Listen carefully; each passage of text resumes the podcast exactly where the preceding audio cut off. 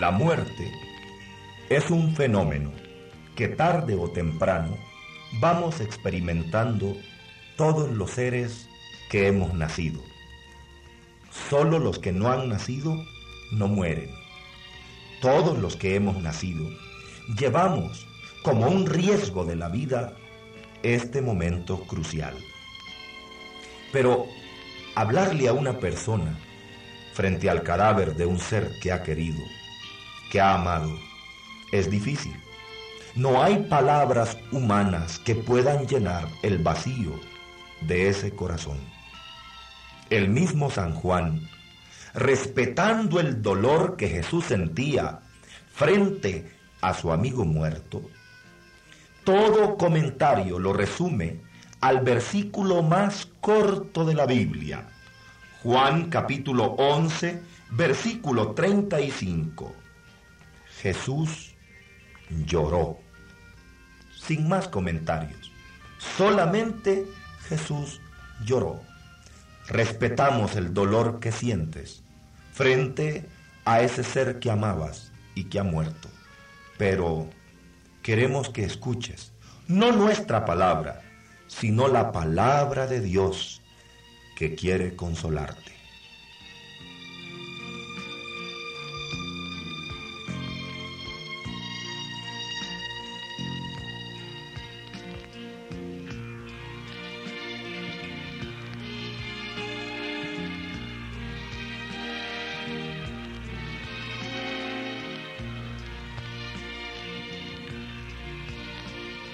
El apóstol San Pablo, escribiendo a los filipenses, acerca de su propia muerte, acerca de su experiencia final, les escribe en el capítulo 1 de la carta a los filipenses, versículo del 20 en adelante. Dice la palabra del Señor así, conforme a lo que aguardo y espero, que en modo alguno seré confundido. Antes bien, que con plena seguridad Ahora, como siempre, Cristo será glorificado en mi cuerpo, ya sea por mi vida o por mi muerte. Pues para mí la vida es Cristo y la muerte una ganancia. Pero si el vivir en la carne significa para mí trabajo fecundo, no sé qué escoger. Me siento apremiado por las dos partes. Por una parte deseo morir y estar con Cristo lo cual ciertamente es con mucho lo mejor para mí. Mas por otra parte, quisiera quedarme en la carne, porque eso sería mejor para ustedes. Palabra de Dios, te alabamos Señor. El apóstol San Pablo nos presenta los tres primeros pensamientos que surgen en nuestra mente. En primer lugar, que todos los seres humanos tenemos esta alternativa, vivir o morir vivir en la carne o morir para la carne y vivir para el Señor. Todos los seres humanos estamos frente a esa alternativa. Ahora bien, dice, la muerte es una ganancia para el que muere, pero la muerte es un dolor para el que queda vivo.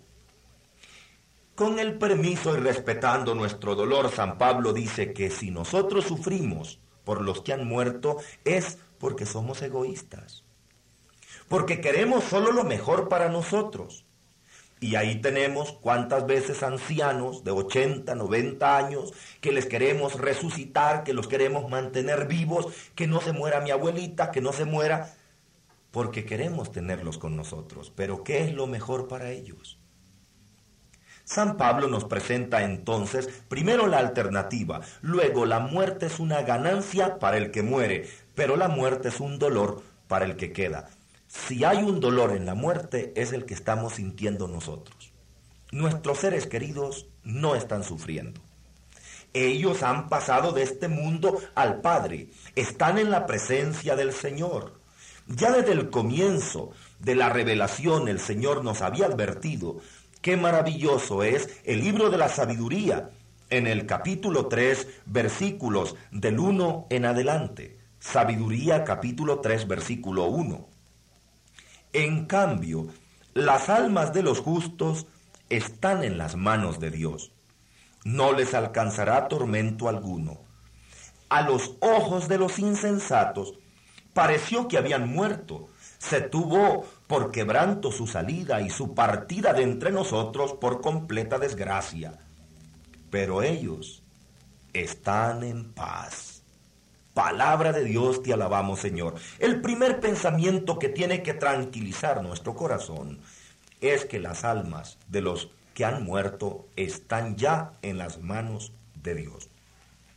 ¿Y en qué lugar pueden estar mejor si no entre sus manos? Están ahí. El Señor, que es el dador de vida, ha recogido también esas vidas y han alcanzado su destino eterno. No somos creados para vivir todo el tiempo sobre esta tierra. Esta tierra es simplemente un paso, porque vamos rumbo a la verdadera y definitiva morada que es junto al Señor. Los hermanos que han muerto entonces han realizado ya, se han graduado, han terminado sus estudios de peregrinos en este mundo y ahora les esperan las moradas eternas. Naturalmente, hermano, que ante un pensamiento existencial de aquel ateo materialista que dice, no, es mentira, la muerte acaba con todo, pues la muerte es una desgracia.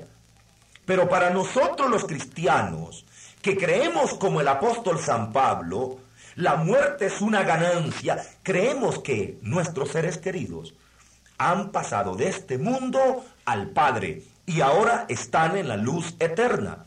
Por eso lo primero que hacemos es ponerlo en las manos del Señor. Señor, dales la luz eterna.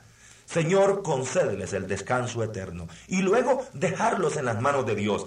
Surgen algunas supersticiones y algunos temores, que el espíritu anda por aquí, que hay que dejar un vaso de agua, que en la noche anda quejándose. Todo eso, superstición, todo eso, nada que ver con el mensaje cristiano. El mensaje cristiano deja a los muertos en la paz del Señor. Ellos están con Dios, no les alcanzará tormento alguno.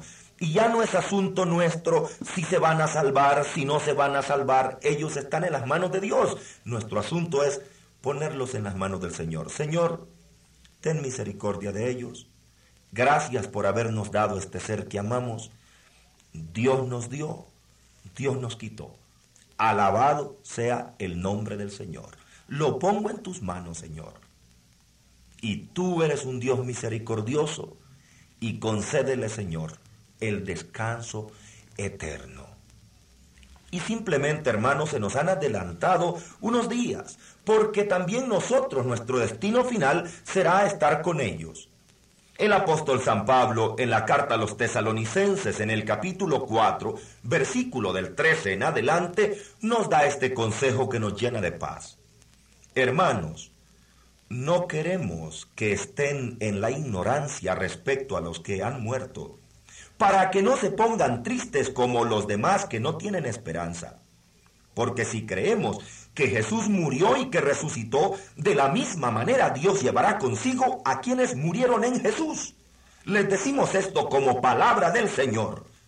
Nosotros, los que vivamos, los que quedemos hasta la venida del Señor, no nos adelantaremos a los que murieron. El Señor mismo, a la orden dada por la voz de un arcángel y por la trompeta de Dios, bajará del cielo. Y los que murieron en Cristo resucitarán en primer lugar. Después nosotros, los que vivamos, los que quedemos, seremos arrebatados en las nubes juntos con ellos al encuentro del Señor en los aires, y así estaremos para siempre con el Señor. Consolaos pues mutuamente con estas palabras.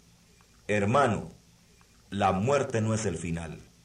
La muerte es solo el paso de este mundo a la esfera de la misericordia de Dios. Sé que es difícil explicarlo. Sería como explicarle a un bebé en el vientre de la madre. Cuando tú nazcas vas a conocer las flores, los ríos, las plantas y el bebé dice mentiras. Lo único que existe es una bolsa de agua porque es su única experiencia. Pero cuando el bebé nace realmente muere. Muere a la vida que tenía antes, muere a la seguridad de antes, pero entra a una nueva vida, abre los ojos y dice de verdad, tenía razón, aquí está el sol, la luna, las estrellas.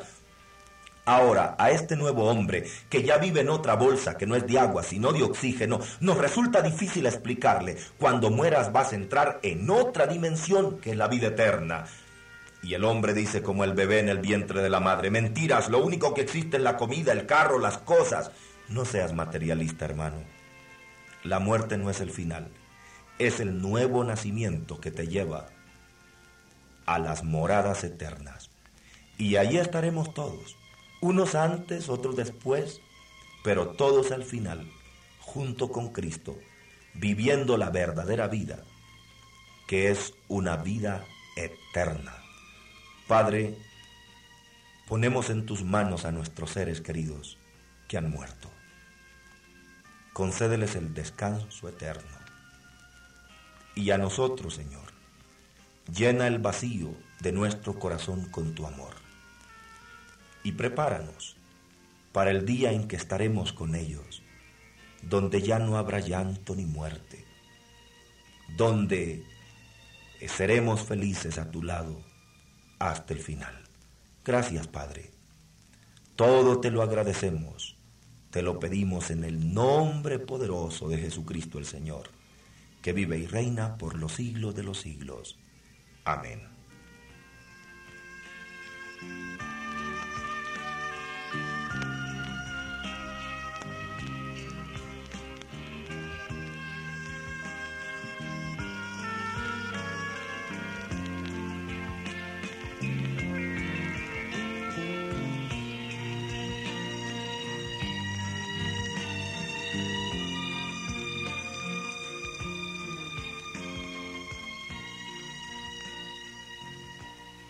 Confiados en que el Señor pueda llenar el vacío que queda en nuestro corazón, que ninguna otra cosa lo puede llenar. ¿Cuántos experimentan el deseo de llenar el vacío con alcohol, con drogas, con tranquilizantes, con pensamientos diciendo, haga de cuenta que anda de viaje su esposo y que va a regresar. Haga de cuenta que su papá no ha muerto, sino que anda de viaje y que va a volver sería engañar nuestra mente y nuestro corazón. Solamente el Señor puede llenarnos de la fortaleza. Y hay una meditación que es urgente hacer en este momento, y es la que quiero compartir con usted. No enterremos nuestro corazón con los que han muerto. A nuestro lado muchos corazones palpitan vivos y a nosotros también nos necesitan y nos quieren vivos no mueras con el que ha muerto. Vive con aquellos que viven a tu lado. Del libro segundo de Samuel, el capítulo 19. Esa es la meditación que haremos. En la historia de la muerte de Absalón. Ustedes saben que Absalón era hijo del rey David y murió precisamente persiguiendo a su propio padre. La historia es muy larga, solo nos vamos a concentrar en la noticia que le llega a David. Capítulo 19, versículo 1. Cuando le dicen al rey David, ha muerto Absalón, tu hijo. Entonces el rey se estremeció, subió a la estancia que había encima de la puerta y rompió a llorar. Decía entre sollozos, Hijo mío, Absalón, hijo mío, Hijo mío, Absalón, ¿quién me diera haber muerto en tu lugar? Absalón, hijo mío, hijo mío. Avisaron a Joab, mira, el rey está llorando y lamentándose por Absalón. La victoria se convirtió en duelo aquel día para todo el pueblo, porque aquel día supo el pueblo que el rey estaba desolado, desconsolado por la muerte de su hijo. Aquel día entró el ejército a escondidas en la ciudad, como cuando entra después de una derrota. El rey, tapándose el rostro, decía con grandes gemidos, Hijo mío, Absalón, hijo mío, hijo mío. Entró Joab a la casa donde el rey y le dijo, Estás hoy cubriendo de vergüenza el rostro de todos tus servidores, los que han salvado hoy tu vida la vida de tus hijos, de tus hijas, la vida de tus mujeres, la vida de todas las que están contigo. ¿Por qué amas a los que te aborrecen y aborreces a los que te aman? Hoy has demostrado que nada te importan tus jefes ni tus soldados. Ahora estoy comprendiendo que si Absalón viviera y todos nosotros hubiéramos muerto, hoy te habría parecido bien. Ahora pues, levántate, sal y habla al corazón de tus servidores, porque por Yahvé te juro que si no sales, no quedará contigo esta noche ni un solo hombre. Esto sería para ti la mayor calamidad que cuantas vinieron sobre ti desde tu juventud hasta el día de hoy. Se levantó el rey, vino a sentarse a la puerta y se avisó a todo el ejército. El rey está sentado a la puerta. Y todos se presentaron delante del rey. Palabra de Dios, te alabamos Señor. Una historia dolorosa, pero muy práctica. Ha muerto el hijo del rey David. David se encierra a llorar. Hijo mío, Absalón se tapa la cara, cierra la puerta. Ha muerto toda su ilusión, toda su esperanza. Y fuera de la puerta, sus otros hijos. Fuera de la puerta, esposa. Fuera de la puerta, sus amigos. Fuera de la puerta, los vivos, los que lo aman, tocando la puerta. David, déjanos entrar. No, no quiero hablar con nadie. Murió Absalón, ya no me importa nadie. Papá, aquí estoy yo, su otro hijo. No me importa ningún otro hijo. Murió Absalón. Ha muerto todo.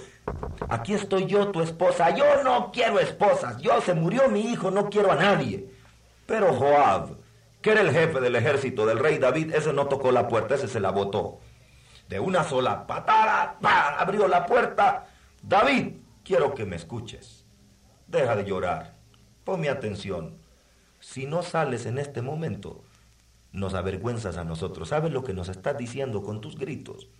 Que prefieres que todos nosotros estemos muertos porque no significamos nada para ti y que tu hijo Absalón esté vivo. Vas a perder al muerto y a nosotros también. Nos estás insultando. Piensa bien.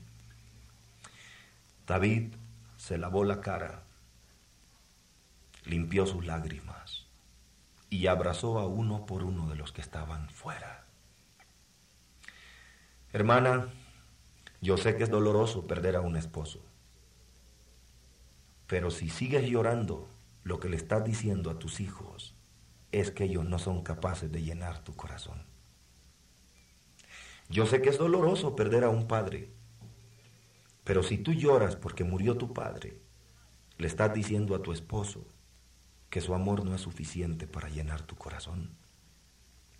Yo sé que es doloroso la muerte de un hermano, la muerte de un hijo, pero cada grito desesperado tuyo duele en el corazón de los que están a tu lado. ¿Acaso no estoy yo contigo? ¿Acaso no tienes mi amor? Sí, pero ¿qué? ¿Qué esperanza? El amor tuyo no era como el de mi mamá. Mi mamá era todo el amor de mi vida. ¿Qué estás diciéndome con eso? Estás enterrando tu corazón con el que ha muerto y estás matando el corazón de los que quieren vivir a tu lado. Sal, abre la puerta. La vida tiene que continuar. Dejad a los muertos que entierren a los muertos. Ellos ya descansan en la paz del Señor. Y cualquier palabra que digas, los muertos no la van a recibir. Son los vivos, los que están a tu lado, los que van a recibir. Si tú te tiras al ataúd diciendo, papá se murió, se llevó todas mis ilusiones, ya no quiero a nadie, yo solo te quiero a ti. Esas palabras no le sirven de nada a tu padre que ha muerto, le sirven de insulto a los que están vivos a tu lado. Piensa bien, no te dejes invadir por la ceguera del dolor.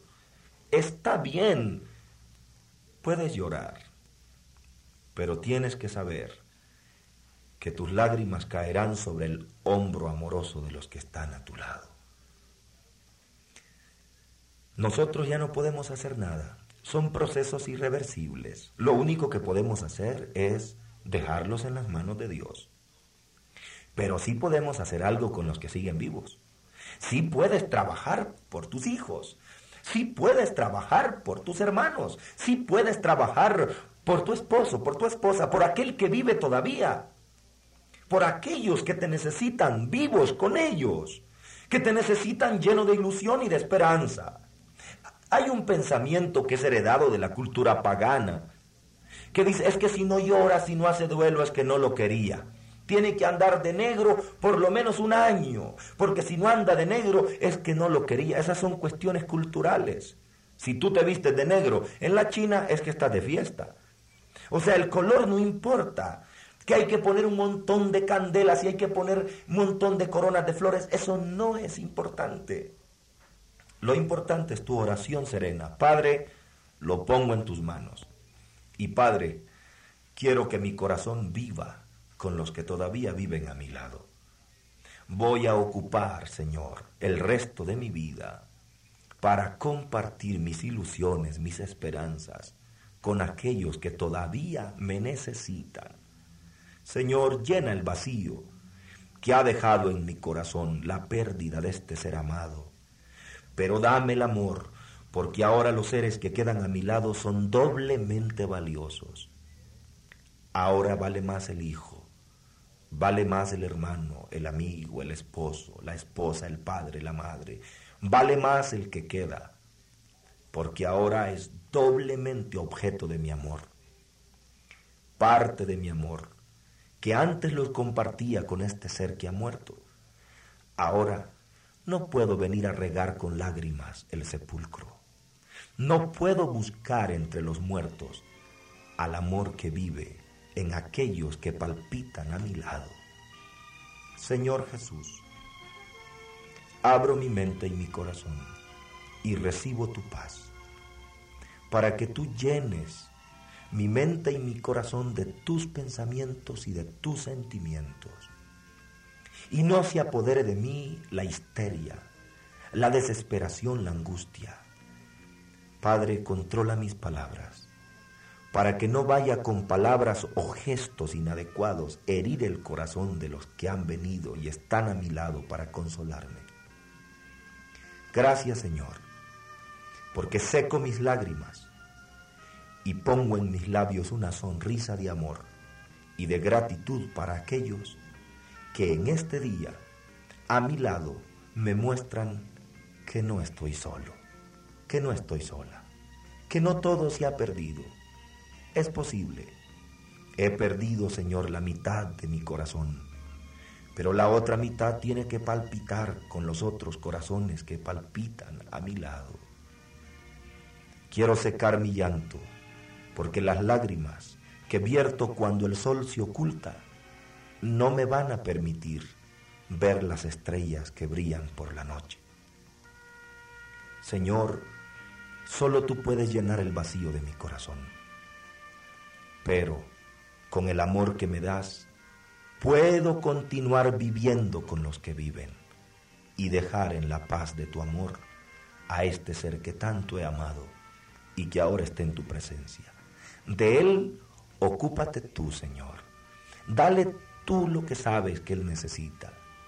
Pero de los que están a mi lado, dame la fuerza para ocuparme yo mientras viva con ellos, hasta que llegue el momento de salir de este mundo a tu presencia y reunirnos para siempre con los seres que amamos y que ahora descansan en tu paz.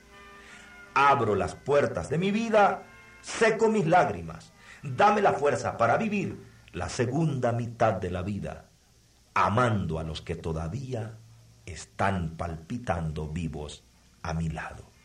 En el nombre de Jesús el Señor, que vive y reina por los siglos de los siglos. Amén.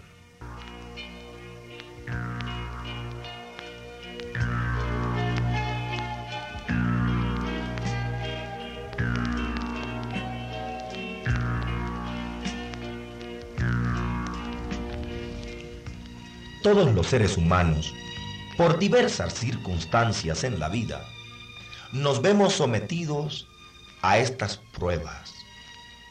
Pero no todos reaccionamos de la misma manera. Unos avanzan donde otros retroceden. Otros se mantienen de pie cuando otros se derrumban. Debemos aprender que la diferencia no está en el momento que estamos viviendo, sino en la forma como lo enfrentamos. El libro del Éxodo, en el capítulo 14, nos cuenta cuando el pueblo de Israel pasó por en medio del mar. El versículo 22 dice, los israelitas entraron en medio del mar a pie, mientras las aguas formaban muralla a la derecha y a la izquierda. Los egipcios también entraron en medio del mar, se lanzaron en su persecución con sus caballos y con sus carros y con sus guerreros. Así estuvieron toda la noche caminando, Israel y Egipto, en medio del mar. ¿Cómo salieron los israelitas al otro lado? Al otro lado del mar, dice el capítulo 15, Moisés y los israelitas salieron cantándole un cántico al Señor. El versículo 20 siempre del capítulo 15 del Éxodo agrega un detalle que necesitamos resaltarlo.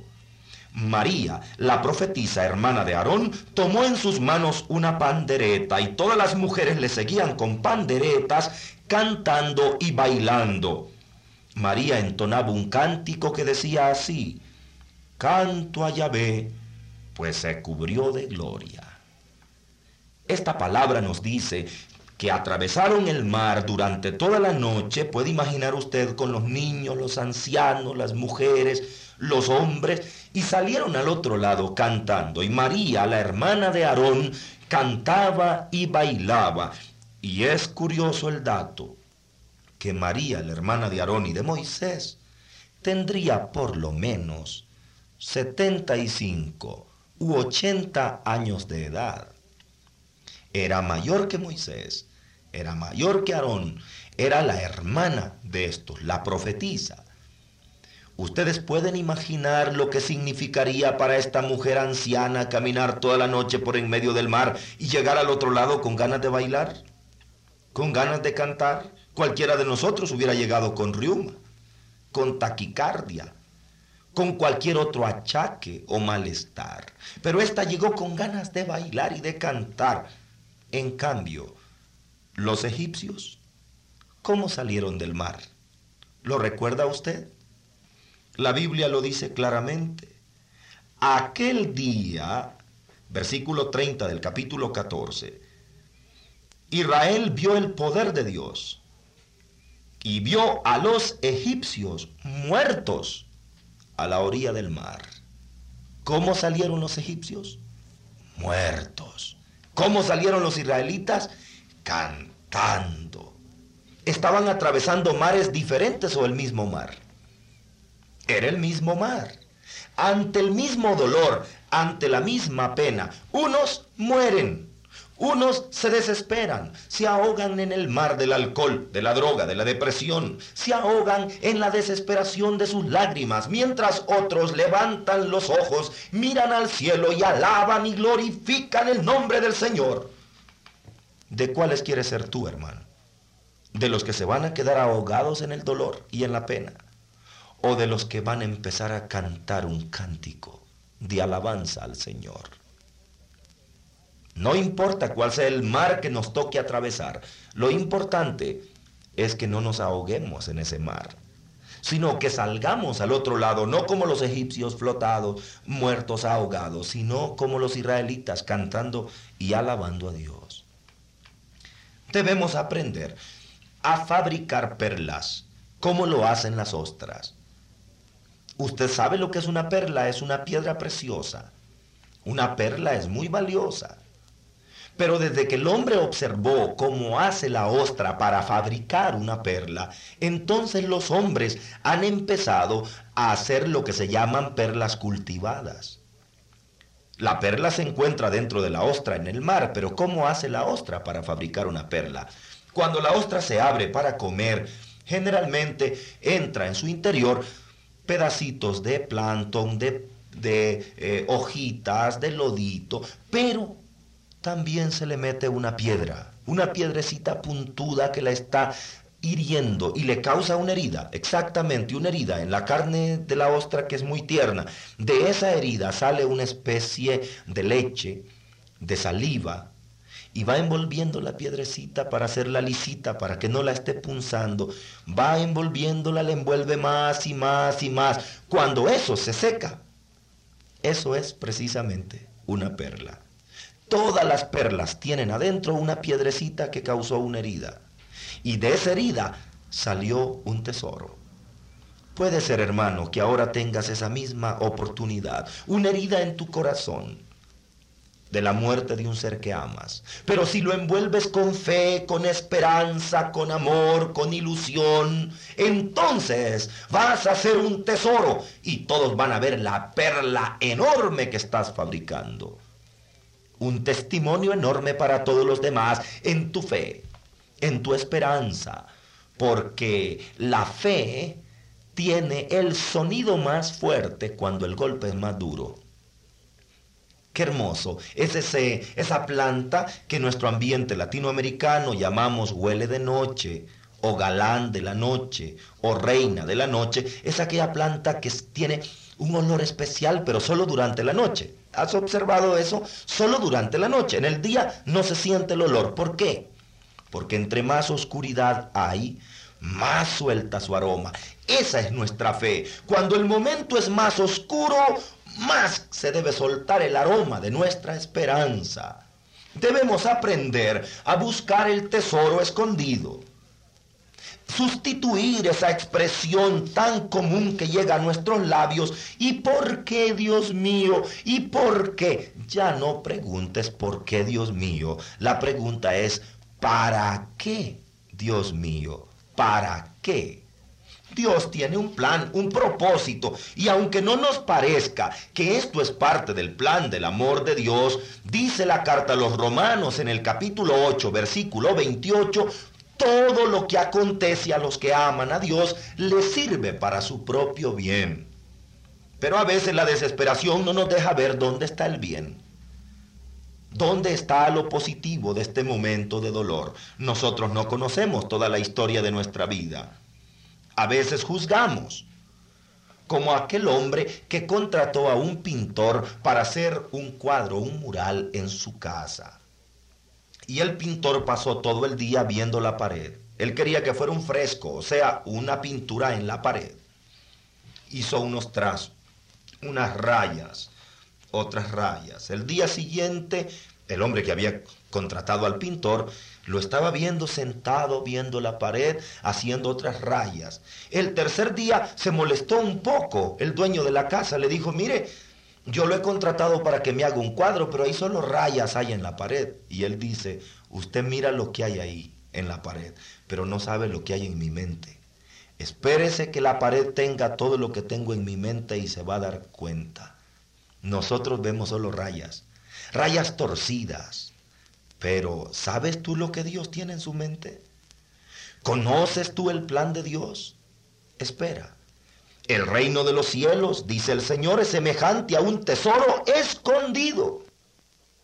Y en verdad, sacudiendo los escombros del dolor, descubrimos tesoros escondidos. Por ejemplo, ¿ya te diste cuenta la unidad que están experimentando con tu familia ante este dolor que están enfrentando juntos. Las demás cosas han desaparecido. Pequeños pleitos, contrariedades, discusiones.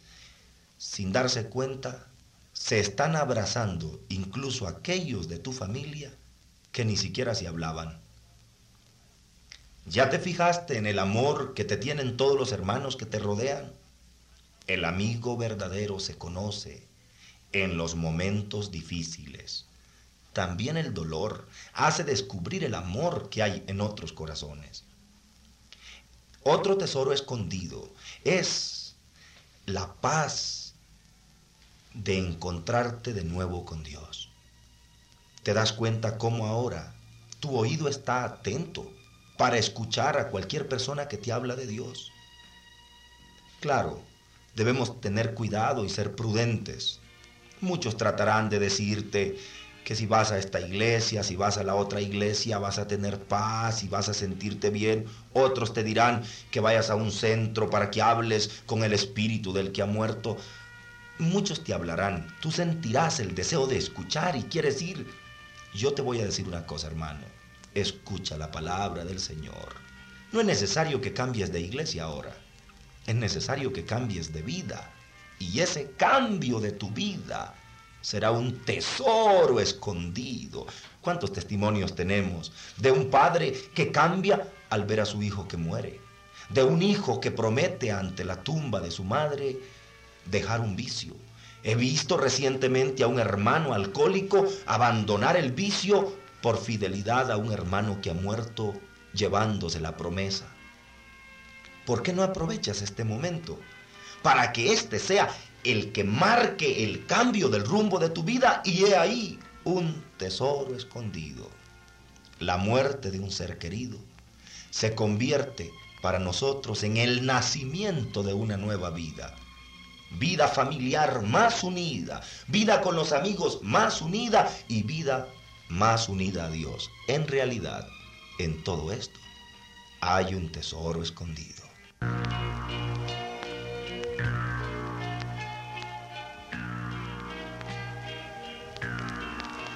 La muerte de un ser querido es también una oportunidad para reflexionar sobre el valor de la vida, de nuestro tiempo. Valoramos lo que somos y lo que tenemos. ¿Cuántas veces? Las mejores palabras las dejamos para el final. Las flores las regalamos al que ha muerto. Y sin embargo, cuando viven a nuestro lado ni una flor ni una palabra. Debemos aprender a valorar nuestra existencia y hacer lo que tenemos que hacer durante el tiempo en el que el Señor nos permite estar sobre esta tierra.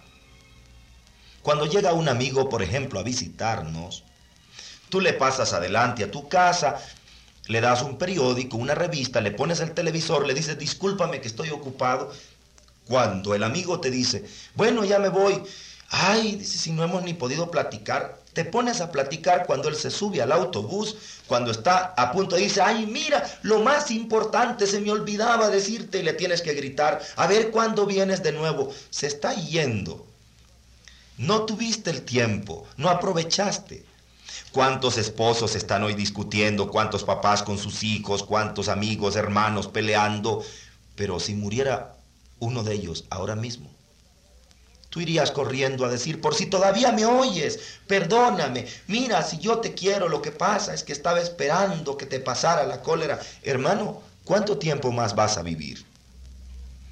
Vivimos la vida en una sola carrera. Y ya vas a ver, cuando vayan en nuestro entierro, el féretro nuestro van a llevarlo despacio y el automóvil en el que vaya nuestro féretro va a ser muy lento su camino ¿Y ahora cómo andamos? Corriendo, no tenemos tiempo para nada. La muerte nos hace pensar alto, valora la vida. Mi vida, tu vida, la vida de los demás. Qué hermoso es cuando el apóstol San Pedro en la casa de Cornelio, él describe la vida de Jesús y la resume en una sola frase que sería un bello epitafio para nosotros. Dios a Jesús de Nazaret le ungió con el Espíritu Santo y con poder. Y él pasó haciendo el bien y curando a todos. Hechos de los Apóstoles, capítulo 10, versículo 38, la frase que resume la vida de Jesús.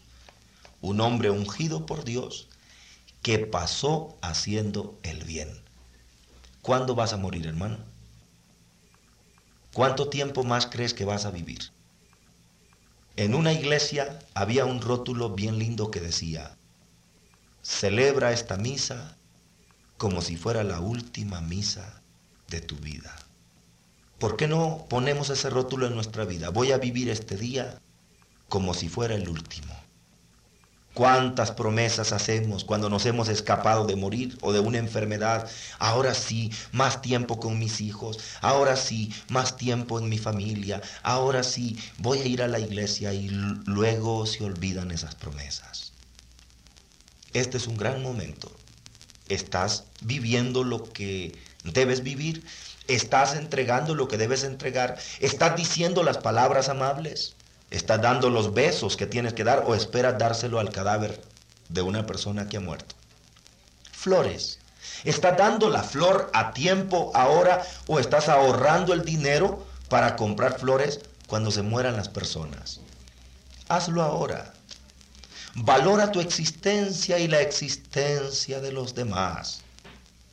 Pasa como Jesús haciendo el bien mientras te sea posible. Si tienes una sonrisa, dala ahora. Si tienes una flor, dámela ahora. Si tienes un abrazo, abrázame ahora. Estrecha mi pecho y siente un corazón que palpita como el tuyo. Si tienes un beso, ponlo en la frente cansada de una madre, de un padre, de un hijo, de una esposa, de un hermano. No lo pongas en la frente fría de un cadáver. Cualquier cosa que vas a hacer, como lo dijo Jesús, hazlo pronto. Y tiene que ser ahora, en este momento. Se cuenta en la vida de San Juan Bosco que uno de sus discípulos más aventajados, como era Santo Domingo Sabio, estaba jugando un partido de fútbol. Y San Juan Bosco lo llamó, Domingo, ven acá. Si yo te dijera que vas a morir dentro de una hora, ¿qué harías? Y el santo dijo, seguiría jugando el partido porque no ha terminado todavía. ¿Sabes qué quiere decir eso? Estaba listo para morir. Si yo te dijera, hermano, que te quedan dos días para morir a ti, ¿qué harías? ¿Estás listo? ¿Estás preparado? La muerte es un fenómeno que se va acercando. Se murieron los de África, los de Biafra, se murieron los de Vietnam, se murieron los de la India, se murieron los de la inundación, se murieron los de aquel accidente impersonal, se murieron. Luego fue, te moriste, te moriste, hermano, se murió aquel que tú conocías, que convivía contigo, y el fenómeno va más cerca, me morí, Llega la muerte a mí, ¿estoy preparado para hacerlo? Si murieras esta noche, ¿dónde amanecerías mañana? Claro, algunos dicen, ay, mire, yo no creo en eso. Usted, yo vivo la vida con la filosofía del aprovechate, gaviota, que después de esta no hay otra. Yo creo que lo comido es lo seguro, que si me muero me acabo. Pues crees muy mal. Ah, pero ¿quién ha resucitado para decir que es cierto que existe otra vida? Pero ¿Quién ha resucitado para decir que no es cierto? Sin embargo, nosotros tenemos el testimonio de Jesús. Y ahora los mismos científicos están hablando de la vida después de la vida. De aquellos que han tenido muertes aparentes y muertes clínicas y han resucitado y han contado que se van acercando a una luz.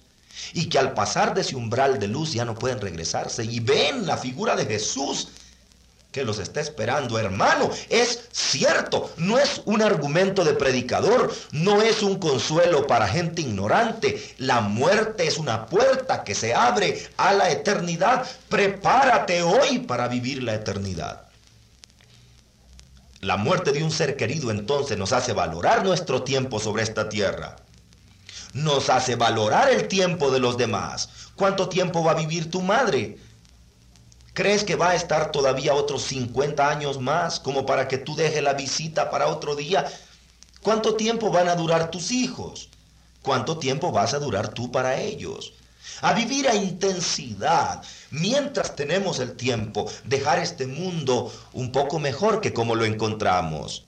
Un día iba un hombre en un tren y vio que en toda la orilla del riel del tren, en el camino habían flores muy hermosas se acercó al maquinista y le dijo, mire, ¿y esas flores cómo han nacido? El maquinista le señaló, aquel hombre que va sentado en aquel lugar, ese las ha sembrado.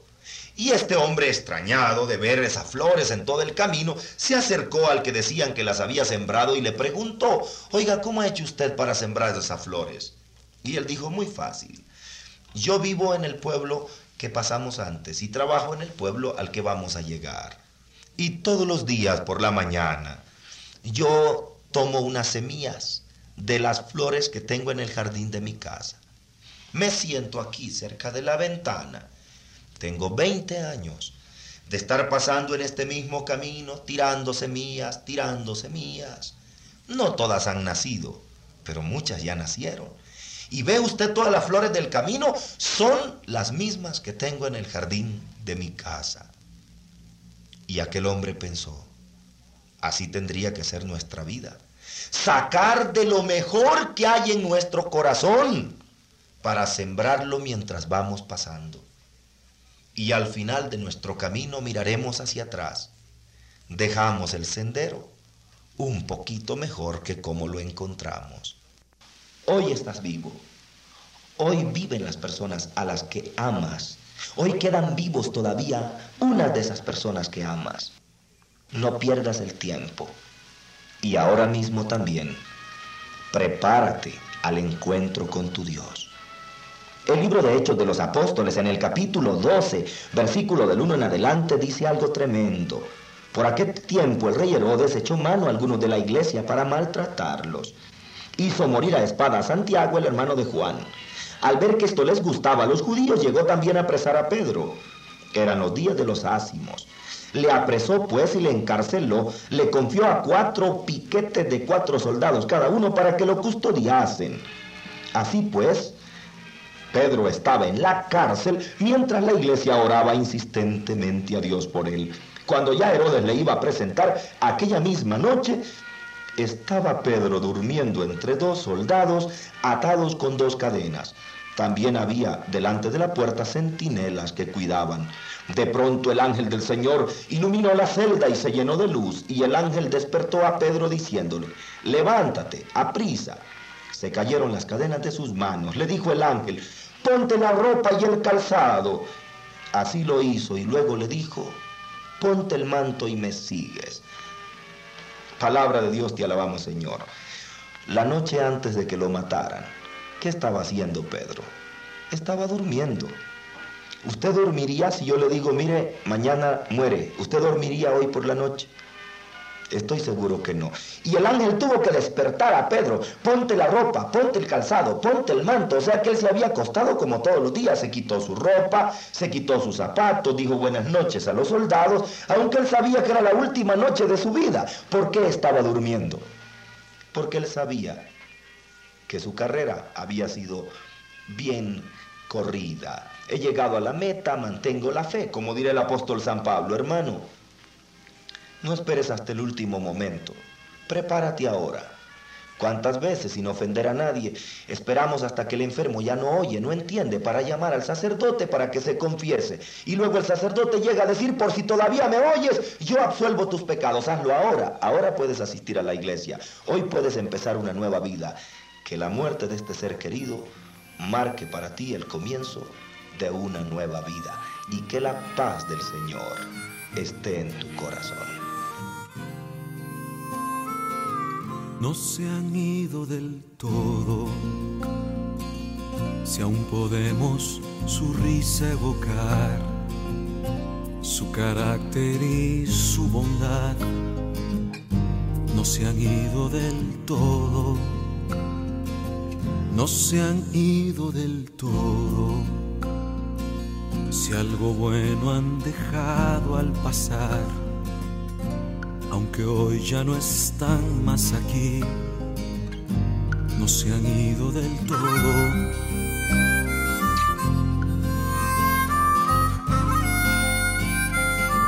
No se han ido del todo. Si recordar es volver a vivir, aun con lágrimas puedes decir, no se han ido del todo no es el fin de la historia, son dos lados de la eternidad. Ellos ahora se encuentran allá, tú y yo debemos continuar. Ahora se encuentran libres, ahora ya son felices lo que aquí falta les hizo, donde están hoy les sobra, ya no hay sufrimiento y no existen más lágrimas, no hay vacío ni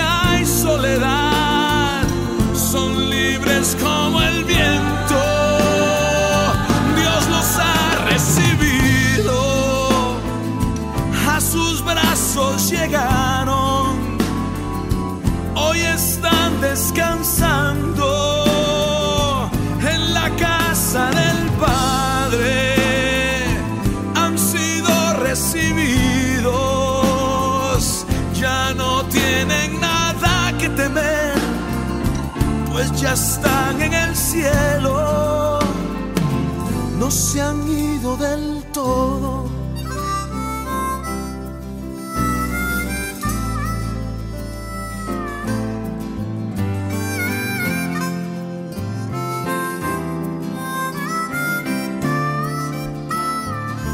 No se han ido del todo, si nos han dejado esfuerzo da frutos aún, no se han ido del todo, no se han ido del todo.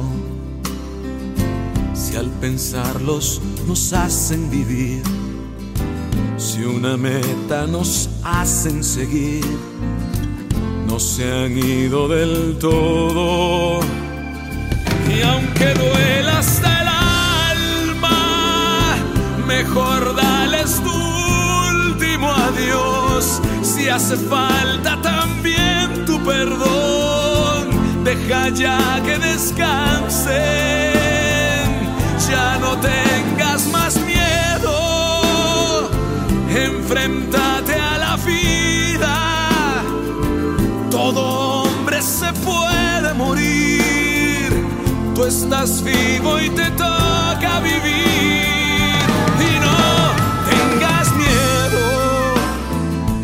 Dios te hace más fuerte.